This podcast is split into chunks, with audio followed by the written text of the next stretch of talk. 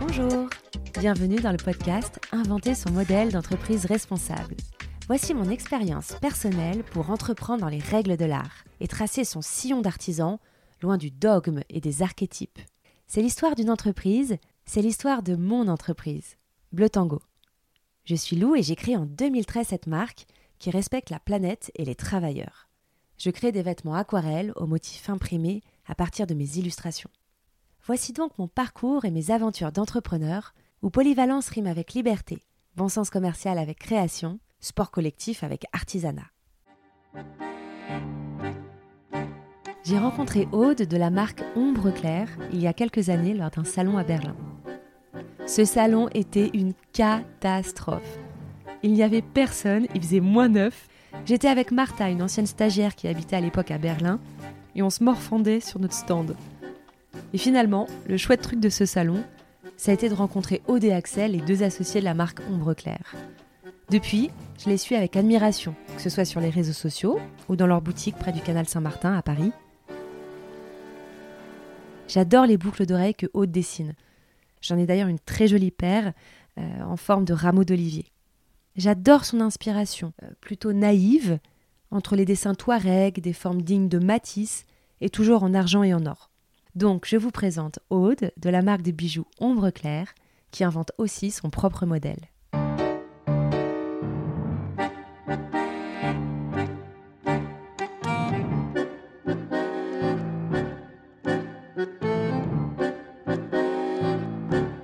Bonjour Aude. Bonjour.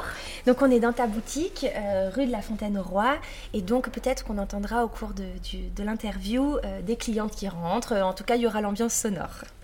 Euh, est-ce que tu peux me raconter ton parcours jusqu'à la création d'Ombre Claire alors, j'ai fait des études de design à Olivier de Serre en design textile et ensuite un diplôme supérieur d'art appliqué à l'ESAT à Roubaix. Donc je me destinais à travailler dans les boîtes de tendance. Et euh, après mes études, je suis partie au Burkina Faso euh, pour euh, assister des gens de l'UNESCO sur un salon de la créativité. Et de là, je suis allée au Niger et j'ai rencontré des artisans Touareg avec lesquels j'ai fait euh, la marque. Enfin, au départ, je pensais pas que c'était une marque d'ailleurs, mais j'ai fait une collection avec eux. Les artisans Touareg. Enfin, pourquoi je suis partie au Niger C'est encore, euh, encore plus antérieur à mon histoire. Euh, ça date d'avant mes études. Mon père travaillait au, et, et écrivain photographe spécialisé sur le Sahara. Ma mère et peintre. Et du coup, euh, à la maison, je dessinais avec ma mère et euh, j'avais les Touaregs et l'histoire des Touaregs à, la maison, les deux. Donc j'ai pas été très loin de mes parents finalement. et euh, donc ah, voilà, après ce stage de l'UNESCO à Ouagadougou, d'aller au Niger, c'était un peu de retrouver les copains avec qui j'avais grandi et je dessinais. Voilà, ça s'est venu naturellement en fait la collection. Parce que du coup, tu as grandi euh, au Niger Non, j'ai jamais grandi au Niger. Euh, enfin, jamais. J'y suis allée quand j'étais enfant et ado, euh, mais surtout, j'ai reçu beaucoup les Touaregs avec, chez mes parents en fait. C'est mes parents qui les recevaient. Mon père, il il ne lit que des livres sur les Touaregs, il ne regarde que des films sur les Touaregs et il soutenait la, rébellion Touareg également. Donc on avait des réfugiés politiques à la maison et euh, j'ai voyagé dans ma chambre d'enfant en fait. Début, quand tu as créé Ombre Claire, c'était pas forcément dans le but de créer une marque. Mhm. Alors, est-ce que tu peux me raconter ben, la création de la marque à proprement parler, comment ça s'est passé, et puis les choix que tu as faits, le positionnement que tu as choisi? Alors, euh, comment j'ai créé la marque? En fait, j'ai créé au départ une, une, collection de bijoux avec des artisans à Agadez. Quand je suis rentrée en France avec mes bijoux sous le, sous le bras, j'ai rencontré des gens qui se sont intéressés à ces bijoux, qui m'ont permis d'exposer dans des boutiques euh, à Paris, de faire euh, mes premiers salons. C'était qui ces gens? Alors j'ai rencontré, euh, j'ai rencontré Audrey, qui était la nièce de Armand de chez Ventilo, qui me par hasard dans une soirée et qui m'a fait présenter son oncle et, et la première fois que j'ai exposé mes bijoux c'était dans les boutiques Ventilo. Trop la classe. Ouais, c'était pas mal. Et de là, il y avait la Fédération française du prêt-à-porter qui était pas très loin. C'était une boutique à la Madeleine. Et, euh, ils faisaient leur pause déjeuner. Ils passent devant la boutique Ventilo, ils voient mes bijoux et il y a quelqu'un de la Fédération française qui me, qui me dit Ah, j'adore, il euh, faut exposer absolument. Euh, sur un salon porte de Versailles, etc. Donc je dis pourquoi pas, et ils m'ont offert un stand. Et là, j'ai mes premiers clients japonais, etc. c'était, c'est parti comme ça. J'avais pas créé encore vraiment de, de structure. De structure. Et, mais je me suis vite rendu compte que ça pouvait faire vivre les artisans au Niger, avec, qui j'avais fait les, prototypes en fait. Euh, qu'assez vite, moi, je pouvais euh, me payer aussi. Et donc, on a créé la société. Enfin, j'ai créé la société quelques mois plus tard, en fait. C'est venu. je l'avais pas prévu. Et alors, comment ça s'est monté cette marque, tes choix, le positionnement de la marque? Comment ça, comment ça a évolué? Comment ça s'est monté? Alors, euh, j'ai pas eu l'impression vraiment de faire, euh, de, prendre des choix. Je pense que c'était très instinctif. Euh, j'avais envie de, j'avais envie de parler des liens entre ma culture et la culture des Touaregs. J'avais envie de parler de leur artisanat, de leur savoir-faire. Parallèlement à ça, j'étais en train d'écrire un livre avec mon père sur, sur l'origine des bijoux Touareg et sur le, la signification des symboles de leur écriture. Donc euh, c'était un, cheminement personnel plus que un plan de carrière, on va dire. j'ai été instinctivement à ce que j'avais envie de dessiner je me suis vite rendu compte qu'il y a tel ou tel bijou qui plaisait euh, à des clients, donc on en a fait plus. Euh, voilà, les choses sont venues un peu naturellement. Euh, j'ai pas eu l'impression d'avoir à faire des grands choix, ça s'est fait vraiment naturellement. Et tu avais quel âge? J'avais 21 ans. 21 ans. Et alors, donc ça fait combien de temps que Ombre Claire existe?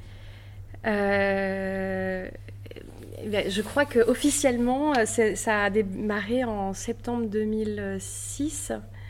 Donc euh, là, ça fait, euh, ça fait 14 ans. Quelles ont été les étapes clés du développement de la marque jusqu'à maintenant? Bah, au départ, euh, c'est peut-être même avant la société, avant que la société soit créée, c'est créer le lien avec les artisans, rester beaucoup beaucoup de temps avec eux, par terre, sur le sable, à regarder les bijoux, les, les voir fabriquer les bijoux, marteler, à moi-même essayer. Donc, toute cette, cette étape-là, euh, c'est entre euh, de l'amitié et puis aussi de la, euh, de l'apprentissage, de, voilà, de, voir comment le, les matériaux rentrent en fusion, se gravent, etc. Toute cette partie-là, c'est peut-être la première chose, la première étape la clé. première étape clé, de comprendre comment il fonctionnait. même aussi financièrement, etc. Comment toute la caste Touareg euh, fonctionne et comment euh, moi je peux intervenir là-dedans, ou pas d'ailleurs. Euh, voilà, cette première chose, c'est sur place.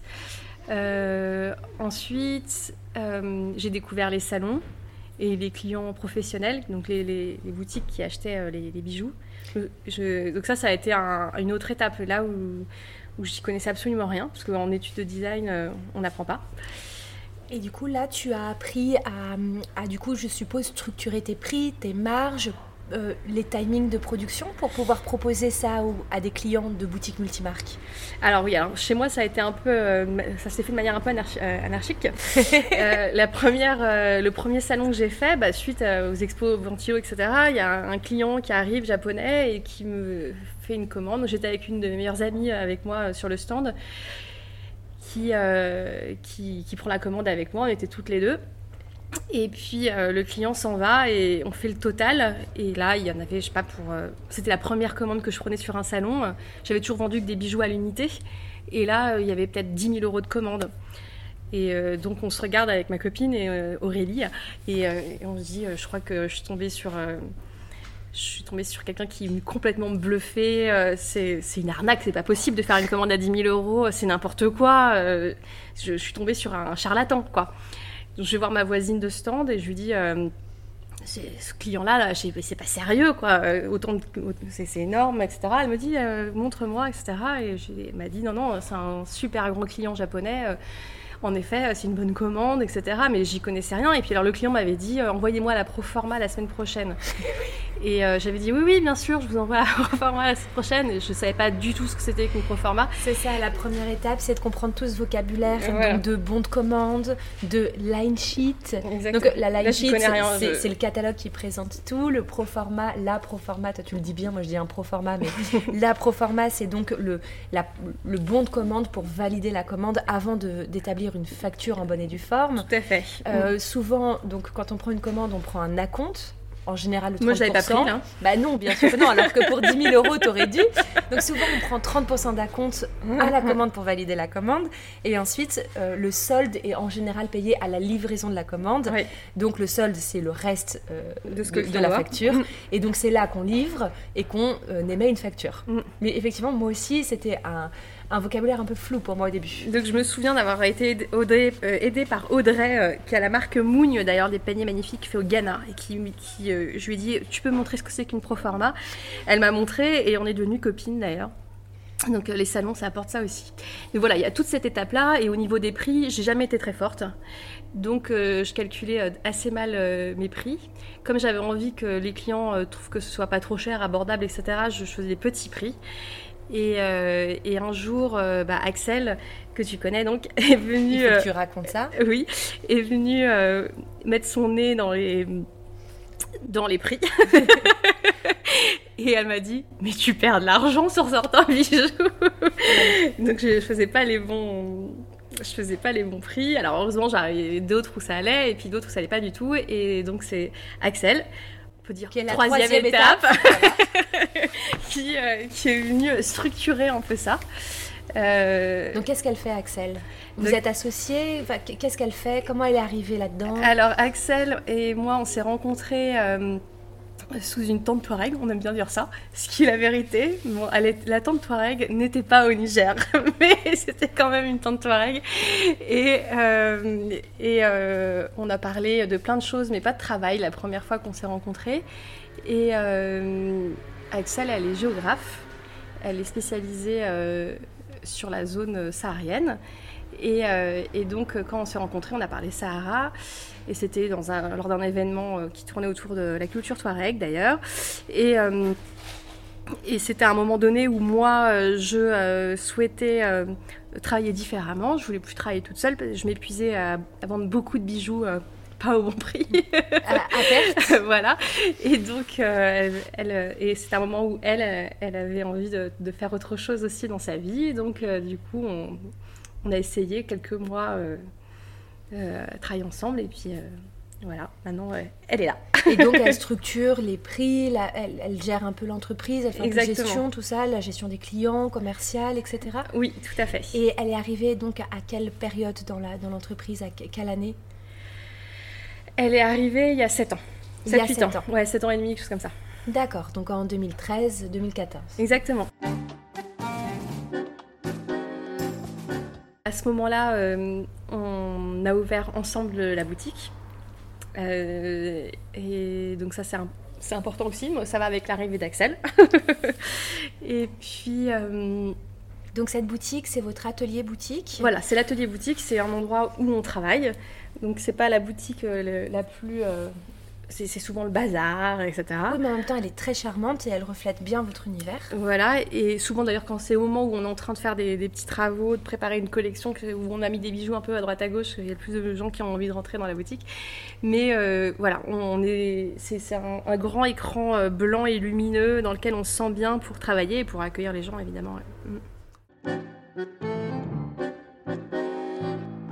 Comment ça se passe ta distribution et comment ça se passe la répartition dans ton chiffre d'affaires bah, de euh, euh, le B2B, donc quand tu vends à des multimarques, le B2C, quand tu vends donc à des clients en particulier dans ta boutique ou sur ton site de vente en ligne, euh, entre la France, l'étranger, comment voilà, c'est qu'est-ce qui est spécifique chez toi? Alors au, début d'Ombre Claire, enfin on va dire que presque les dix pas les dix premières années, oui, presque ça finalement, Ombre Claire ne vendait que aux professionnels. Parce que le site en ligne je m'en étais jamais vraiment occupée et on n'avait pas de boutique. Donc on ne vendait que aux clients professionnels. Donc euh, euh, l'histoire d'Ombre Claire, au départ, fonctionne avec euh, un réseau de distribution en France et à l'étranger plutôt, pour l'étranger, c'est plutôt l'Asie, hein, surtout le Japon. et l'Italie, un peu l'Espagne et les pays en Europe, on a aussi un peu l'Angleterre, euh, l'Allemagne et Suède, Finlande, etc. Les pays dans le Nord. Mm. D'accord. On vend, euh, on vend euh, au niveau du chiffre d'affaires, ça, je sais pas. Ça, c'est Axel qui sait. Ça, c'est Axel, d'accord. Et du coup, et actuellement, quelle est la part, par exemple, entre le, professionnel et le B2C Alors, euh, je pense que c'est moitié-moitié. Moitié-moitié mm, D'accord. Peut-être que, je crois que là, sur 2019, c'est 60% de B2B. Si D'accord. je me trompe pas, je me trompe toujours B2B et B2C, et B2C, 40%. Mm. D'accord. Mm. Donc, un petit peu moins pour les particuliers cette année. Oui. D'accord. Enfin, sur 2019. Sur 2019. 2020, il y a une année particulière. Axel, Axel vient de faire un petit signe pour valider tes chiffres. Euh, donc c'est bon, jusque-là, on part pas en roue libre, on est à peu près bon. Et, sur, et sur cette euh, distribution, donc tu fais euh, ta pleine marge quand tu vends à, des, à des clients particuliers, tu fais une marge grossiste quand tu vends à des clients professionnels. Oui. Comment tu, tu, as décidé ça avec Axel? Comment, comment ça s'est passé ça? Alors bah, en fait, quand on a ouvert la boutique, ou d'ailleurs quand on ouvre un site internet, hein, c'est la même chose. Euh, on doit se caler sur les prix euh, de nos clients euh, professionnels. Donc, pour que tout le monde ait le même prix, pour que ce soit aligné. Bien sûr. Donc en fait, on a gardé nos prix de gros et puis on s'est aligné sur les prix des boutiques pour la vente sur Internet et en boutique. Donc je suppose que vous faites quelque chose d'assez classique qui est entre 2 et 3 de marge quand vous êtes en B2B et 5-6 quand vous êtes en B2C oui, voilà, c'est à peu près, à peu près ça. 5, plutôt 5 parce qu'on a envie d'avoir des, prix euh, corrects. Je suis pareil. Euh, moi, je suis plutôt euh, entre 1,6 et 2,5 en grossiste. Oui. Et je suis entre 3 et 5 pour le prix B2C. Oui. Sachant que sur certains produits, en B2C, j'arrive pas à être à 3. Je suis parfois à 2,5, 2,6 ou 2,8, parce que ce sont des modèles qui me tiennent à cœur et que je bah n'ai pas envie de sortir trop cher. En fait, c'est pareil quand on a une manchette, euh, une manchette euh, qui coûte très cher avec beaucoup d'argent dessus, euh, donc qui est très lourde. Ça, arrive, si on veut pas qu'elle arrive à 550 euros en boutique et qu'on veut que ce soit un peu plus raisonnable, on est un peu plus accessible, tu rognes un peu sur bah, bien sûr, Mais en même temps, mm. ça équilibre parce mm. qu'on a des modèles du coup qu'on vend beaucoup et mm. qui sont un peu mieux margés et ça nous permet d'équilibrer. Exactement. Tout comme euh, la commercialisation, la communication. Euh, euh, c'est quelque chose qui est arrivé après Tout à fait. Vraiment, moi au départ, ce que j'ai fait, c'est que j'ai dessiné ce que j'avais envie de dessiner. C'était important pour moi de travailler correctement avec des, et puis avec beaucoup de liens avec les artisans, et je me suis vraiment focalisée là-dessus. Donc, quand Instagram, Facebook et tout ça. Euh, au départ, il n'y avait pas tout ça. Donc, on avait. Bah oui, euh, vu que tu as commencé il y a 14 ans, voilà. bien sûr. Donc, au départ, on avait un petit bureau de presse euh, qui, qui, de temps en temps, je faisais appel de temps en temps à un bureau de presse pour valoriser une collection. donc auprès de journalistes, auprès. bureau de presse. Des, petits bureaux de presse qui, qui eux faisaient, on, leur laissait, je leur laissais une, collection, ils faisaient un petit showroom de leur côté et puis ça passait dans le L, dans le Biba ou je sais voilà, pas auprès de la presse. Auprès de la presse, ouais. Euh, depuis euh, qu'il y a les réseaux sociaux, euh, j'ai été un peu tardive à, créer une page Facebook, une page Instagram, etc. Mais bon, je m'y suis mise. Et là, j'ai j'ai pas fait de plan pareil. j'ai fait de manière instinctive, c'est ah là il faut qu'on la nouvelle collection sort, bah je la mets sur. Pourtant c'est très cohérent l'image. alors moi j'ai un regard très extérieur bien sûr, euh, mais, mais, moi, je trouve que ta communication, les visuels de tes shootings, euh, c'est très cohérent en fait, tout ça. Alors, je pense que ce qui est cohérent, c'est bah, en fait, comme c'est moi qui dessine les bijoux, plus c'est moi qui fais la direction artistique, on va dire, de, l'image. Euh, c'est mon univers en fait. Et alors c'est quoi ton univers? Alors si, alors voilà, parce que je pense que c'est ça la ligne directrice, puisque je me suis pas fait un plan de là on va mettre cibler telle ou telle personne. Je n'ai pas fonctionné en tant avec des cibles. Mais euh, je, voilà, j'ai juste euh, décrit mon univers avec mes couleurs, etc., dans, dans, les photos ou les collections. Alors, mon univers, euh, c'est pas simple de décrire son univers. Il y a l'artisanat, il y a la nature, il y a l'espace. J'espère que c'est contemporain aussi ce que je fais. Je, je, C'est entre les deux. Je mm. dirais que c'est contemporain par, ta par tes dessins, par ta mm-hmm. ligne graphique, et que c'est atemporel intemporel pour ce qui est des matériaux, des techniques. Je mhm. dirais que c'est entre les deux que, que c'est un, ombre claire, c'est un peu un lien entre ça. Mhm. ça me plaît, c'est les premières collections sur le lien. Euh, oui, oui, bah voilà, je, crois que voilà, il y a quelque chose où quand, quand c'est trop euh, manufacturé, ça me plaît pas. Quand c'est trop artisanal et, et, pas assez contemporain, euh, ça, il y a quelque chose qui va me manquer. Donc voilà, j'aime bien mélanger cet voilà, faire cet équilibre, cet équilibre là. Et après, je pense que dans le style, il y a, c'est quand même un peu bohème. c'est, ça va bien pour avec un grand chapeau et, et des nu-pieds pour aller à la plage. Donc en fait, ton, ton ADN et, ta communication, euh, donc c'est quelque chose de très instinctif qui te ressemble beaucoup, qui en fait tu te sers de tes inspirations d'une façon assez libre mhm. et, et, du coup ça infuse partout. Voilà. Donc si, si, je relis avec ce qu'on a dit dans les derniers épisodes, donc toi, euh, tu sais, je, décrivais la façon dont on crée euh, le modèle d'une marque comme une équation, c'est-à-dire euh, si on a une donnée sûre, toutes les autres vont découler de cette donnée sûre. Si la donnée sûre, c'est le style, donc ce qui est ton cas, à partir de ce style, on a fini par en, découler, en, deviner mhm. quel prix on devait faire, à qui du coup ça allait s'adresser, et donc faire une communication euh, euh, adaptée. Sur mesure. Voilà. Mhm, donc, euh, donc toi, ton, ton, ta donnée sûre de l'équation de ton modèle d'entreprise, c'était ce, ce, style en fait.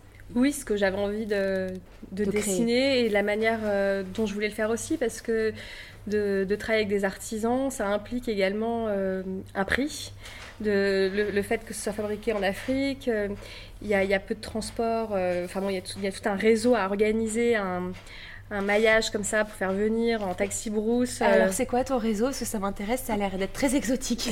bah, les bijoux, ils sont fabriqués dans deux endroits maintenant. Ils sont fabriqués à Agadez dans le nord du Niger et aussi à Bamako. Donc Bamako, c'est assez simple on a un transporteur qui ramène de Bamako les pièces, les colis à, Paris. Et ça vient chez vous comment En avion En, avion. En avion En avion. Euh, par contre, à, au Niger, c'est différent parce qu'il y a les paniers qui sont fabriqués dans un petit village à côté d'Agadez. Donc, euh, c'est une, une, famille, un village où, où, les femmes tressent les paniers. Elles les fabriquent aussi, euh, enfin fabriquent, elles font pousser aussi le palmier, elles entretiennent les jardins. elles ont toute la chaîne. Voilà, elles ont toute la chaîne, elles luttent contre la désertification comme ça en, en protégeant les jardins. Euh, et, finalement, le panier est presque un prétexte euh, aussi pour, euh, pour protéger le village. donc là, par exemple, il y a quelqu'un qui fait des allers-retours entre la ville d'Agadez et ce village-là. Lui, il y va en moto ou en taxi, pour aller chercher les, paniers. Ensuite, il y a quelqu'un qui, s'occupe à Agadez de récupérer et les paniers, mais aussi les bijoux chez les bijoutiers, les forgerons. Et ensuite, euh, ça prend euh, le bus ou le taxi brousse, et ça fait 1000 km. Alors là, en ce moment, c'est la saison des pluies. Il y a des ouettes, donc des rivières qui débordent. Parfois, la route, la piste, elle est coupée. Donc, c'est des voyages qui sont très longs. Parce que 1000 km, euh, c'est déjà long quand on fait un Paris-Marseille, par exemple, en voiture. Mais nous, on a des bonnes routes et des voitures stables. Mais quand c'est sur place avec des, des, des, pistes un peu on va dire euh, sportive. Sportive, voilà. Euh, la personne qui fait le l'Agadez Niamey, euh, en général, il arrive bien fatigué au bout du compte. Et puis ensuite, il faut aller donc voir les douanes. Là, c'est pareil, on passe par un transporteur qui prend l'avion. Et, c'est à nouveau dédouané en France. Voilà. Bref. alors, ça prend combien de temps ce, ce transport? Euh, alors, le temps de tout regrouper à Agadez, en général, ça met 3-4 jours. Parce qu'il y a un tel qui fait ci, un tel qui fait ça. Donc, il faut que tout le monde réussisse à se donner rendez-vous déjà. Ensuite, euh, il y a une bonne journée de transport. Euh, quelqu'un part à 4h du matin ou 5h du matin à Agadez et arrive en fin de journée à, à Niamey. Le lendemain, il va s'occuper des douanes, de du transporteur, etc. Donc il y avait plein de papiers administratifs à faire. À chaque fois, euh, il y a de nouvelles choses à payer. et, euh, et, ensuite, l'avion s'en va avec euh, les bijoux en général sous 48 heures. Et, et l'avion, on peut le dédouaner peut-être 2-3 jours après. Donc c'est 10 jours, 2 semaines alors? Ah, une, une, bonne semaine. Une, très grosse semaine, mm. d'accord. Une semaine pas pressée. Voilà, une semaine pas pressée.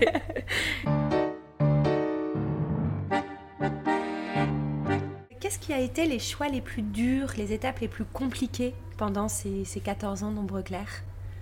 J'ai jamais eu l'impression que j'avais des, choix très compliqués à prendre.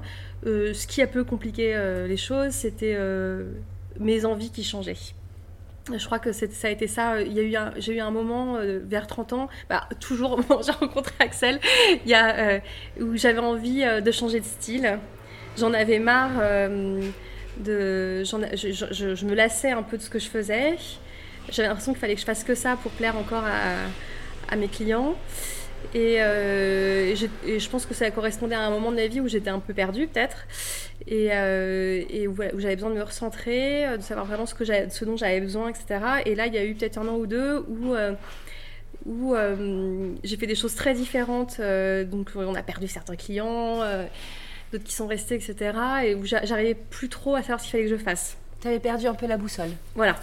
Et encore une fois, c'est parce que finalement, je n'écoutais pas vraiment euh, mes envies en termes de, style et de design. Et je me disais, qu'est-ce qu'il faut que je fasse? Et non pas qu'est-ce que j'ai envie de faire. Et euh, à partir du moment où voilà, je me suis dit, bon, maintenant, il faut, arrêter de dire il faut, euh, qu'est-ce que je veux faire, qu'est-ce que j'ai envie, c'est revenu. Mais il y a toujours un moment donné où, où où on a envie euh, que, euh, que, ça aille peut-être plus vite que ce que ça, ça va, de, de, trouver d'autres clients, etc., de, un peu de, forcer des portes, et on se dit qu'est-ce qu'il faut faire, qu'est-ce qu'il faut faire, et, et moi à ce moment-là, je, je pense que, en tout cas, ça ne me correspond pas de fonctionner de cette manière-là. Moi aussi, je trouve qu'il faut beaucoup d'endurance mhm. et qu'il faut être très très patient. Mhm. Parce qu'en fait, nos progressions, comme elles sont organiques, bah, du coup, elles sont très très très lentes. Oui. Et en fait, il faut mesurer cette progression chaque année en se disant Ouais, un pas de plus oui, oui. Euh, mais en tout cas, ce qui est intéressant, c'est c'est d'être cohérent et sincère dans ce qu'on fait et euh, pas forcément euh, trop voir que toutes les filles dans la rue portent euh, tel genre de bague et que peut-être qu'il faut faire ça. Se souvenir qu'on n'a pas besoin d'avoir de, 20 000 clientes en fait, nous, pour notre modèle. Mm. En fait, on, a besoin finalement de très peu de clientes par an mm. pour notre modèle d'entreprise. Mm, la grosse tendance en fait ne passe peut-être pas par nous en fait. Oui, oui, tout à fait. Qu'est-ce qui a été tes grandes réussites et tes grandes épiphanies, tes grandes découvertes, les, les moments où tu te dis Eureka, c'est ça, ça a été quoi? Et eh ben, euh, fou, bah ça, ça est arrivé plein de fois. Non, mais j'ai de la chance, c'est que je vois plutôt le, le verre à moitié plein qu'à moitié vide. Donc j'ai j'ai l'impression d'avoir euh, à plein de moments euh, franchi des caps. Alors raconte-nous par exemple quelques caps un peu marquants. Où tu as compris quelque chose sur ta marque, sur ton entreprise, sur.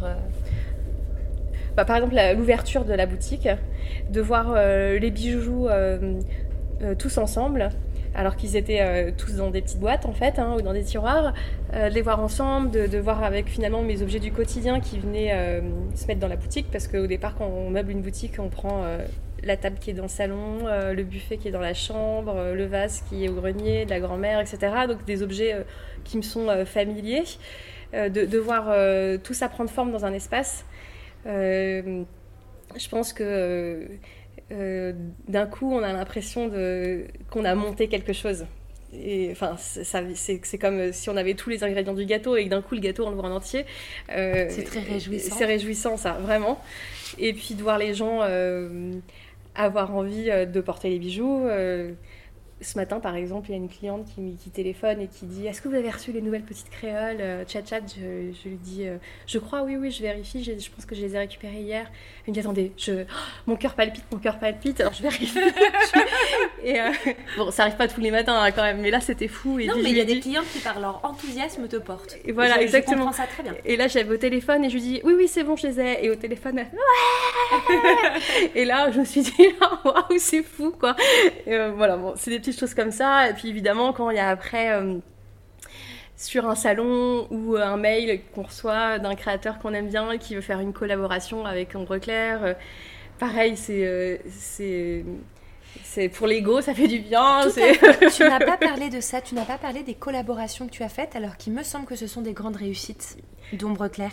Alors, bah, j'ai fait au, départ pas mal de collaborations avec euh, des gens euh, qui me sont proches, des, amis qui travaillent toujours avec euh, de manière éthique, donc avec on a fait avec, avec Mougne, les paniers. Alors Mougne, ça s'appelle comment? M-U-U et N avec le petit tilde, dessus. M-U-U-N avec un tilde sur le N. Voilà. Donc Audrey, elle, fabrique des paniers au Ghana. Il y a là une collaboration qui sort avec Happy French Gang, qui est une, Française qui vit à, à San Francisco et qui, euh, qui fabrique des vêtements en Inde, euh, des grands euh, jumpsuits, des combinaisons en coton. les, matières sont magnifiques, tout est fait à la main aussi avec des impressions en, bloc. en bloc. Donc c'est vraiment super beau. Il y a, on a fait avec l'année dernière avec Jungle Folk, c'est une marque, une jeune femme qui est suisse et qui qui travaille avec euh, des soies euh, véganes, on, ne tue pas le, le bombix, qui, on tue pas le verre, le verre à, soie. J'ai vu passer une collaboration avec euh, Maison Château Rouge. Avec Maison Château Rouge. C'est super ça. Ça c'est avec Youssouf. Bah, là c'était une collaboration qui parlait de, de on, a, on, a travaillé sur les oiseaux migrateurs et, et, on voulait leur souhaiter la bonne arrivée en France. voilà de bienvenue. De bienvenue et de. c'est parfois on manque de bienvenue en France, donc on avait besoin de le rajouter en grand sur les euh, sur les colliers. Et puis l'année dernière, on a fait une collaboration aussi avec Agnès B qu'on va reporter pour l'année prochaine. Alors raconte ça, c'est quoi cette Alors collaboration? Là, ça c'est euh, sur les salons, c'est grâce aux salons, donc euh, c'est les acheteurs qui, qui, qui, viennent, notamment une acheteuse qui vient, qui sélectionne les bijoux, qui les présente à la créatrice et qui, euh, qui, voilà, on modifie des modèles, on, en fait euh, des nouveaux. Et, sur mesure pour Agnès B. Tout à fait. C'est génial. Ouais, c'est une belle image. Euh, puis c'est beau ce qu'elle fait. Et puis je trouve que c'est un modèle de d'authenticité et de d'endurance aussi Agnès B. Tout à fait. Puis c'est quelqu'un qui aime l'Afrique, qui aime les artistes. Donc ça, ça a peut-être encore plus de sens qu'une autre grande marque en fait. Oui, à mes yeux. Euh, moi, je, suis très très fan d'Agnès B et je, porte avec plaisir euh, les vêtements de ma mère qu'elle avait quand elle était enceinte de moi, donc des vêtements Agnès B. Et donc 32 ans plus tard, ils sont toujours en parfait état. C'est ce que je dis aussi. J'ai un t-shirt que ma mère, pareil, m'a donné euh, Agnès B, qu'elle a dû porter pendant 20 ans et que je continue à porter et qui est toujours beaucoup plus beaucoup mieux que tous les autres achetés l'année dernière. ça. Et tu fais aussi une collaboration avec Macron et les Squats avec Macron et les Squats, tout à fait. On a fait une collection de euh, fabriqués au, entre que donc euh, des bijoux fabriqués au Niger euh, avec nos bijoux et, et d'autres des patchs comme ils ont l'habitude de faire, mais eux brodés au Rwanda. Super. voilà, c'était quelque chose lié à l'Afrique. Et on a fait des petites épingles en bronze doré à leur fin pour accrocher les, les patchs sur les vêtements. Et alors, toutes ces collaborations, elles, elles sont super chouettes. Donc, j'ai bien compris que c'était plutôt par amitié ou par euh, jolie opportunité qui t'arrive, jolie rencontre Et euh, à quoi elles te servent ces, collaborations? Euh, quel, est, quel, est, l'apport de ces collaborations? Alors il y a, y, a deux, y a deux choses. La première, c'est moi j'arrive du textile, donc là je fais des bijoux, j'adore ça d'ailleurs, mais de temps en temps j'ai envie de dessiner autre chose que des bijoux. Donc faire des collaborations, c'est me permettre aussi de pouvoir utiliser euh, des aquarelles et des crayons de couleur et pas que un stylo noir pour dessiner des motifs. Et, euh, donc de, voilà, de, rajouter de la couleur, du, motif, du textile euh, dans, dans mon quotidien. moi, de me, pouvoir me prouver à moi-même que je suis capable de faire autre chose que des bijoux. Et puis euh, les collaborations. Parce que les bijoux, c'est de la rigolade. c'est important que tu, que tu travailles, tu sais faire d'autres choses. non, et puis c'est surtout que, bah, comme toi avec, la, avec les podcasts d'ailleurs. voilà. Et le, et le, voilà, créer un univers entier autour du bijou, je trouve ça chouette en fait. Et puis euh, qui, qui, est tout, quoi, de la déco, des vêtements, des, des, chaussures. Que ce soit dans un truc, de déployer ton univers. Voilà, ça, ça. Et je pourrais pas le faire tout seul en fait. Donc euh, là, de le faire avec d'autres marques, moi, ça me permet de l'avoir, cette univers-là. Et, puis, euh, et puis, je pense que euh, euh, quand on fait ça avec toutes ces marques-là, on, échange nos réseaux.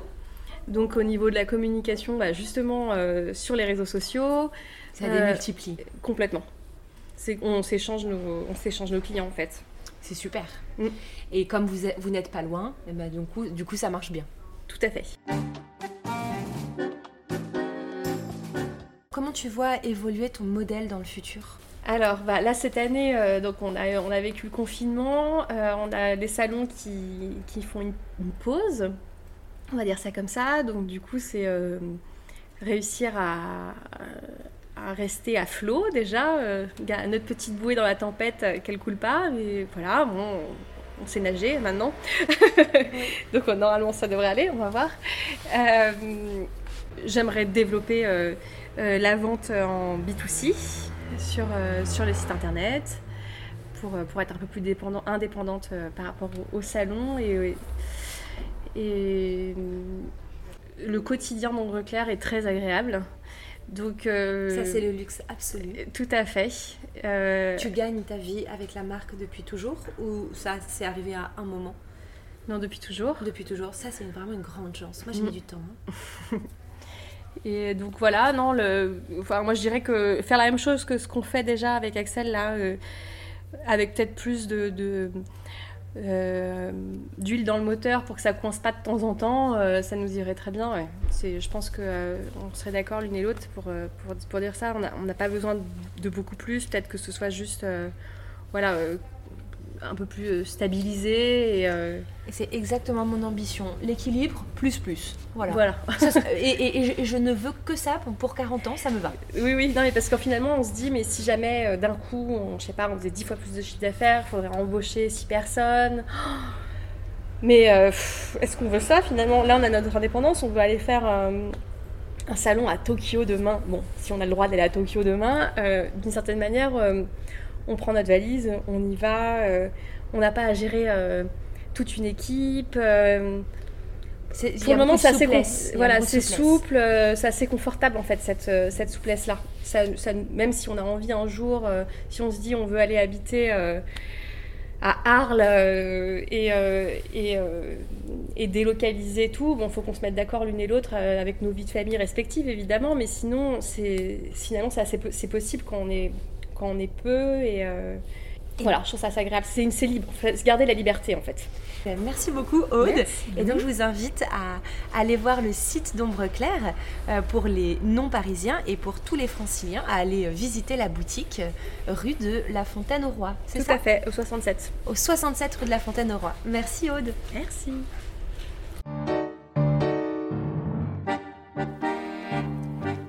C'est la fin de cet épisode et merci d'avoir écouté ce podcast jusqu'au bout. J'espère que ça vous a intéressé. Si vous êtes toujours là, peut-être bien que. Et si vous souhaitez partager votre découverte, laissez une chouette note sur ce podcast, quelle que soit la plateforme sur laquelle vous l'écoutez, et ou abonnez-vous. À bientôt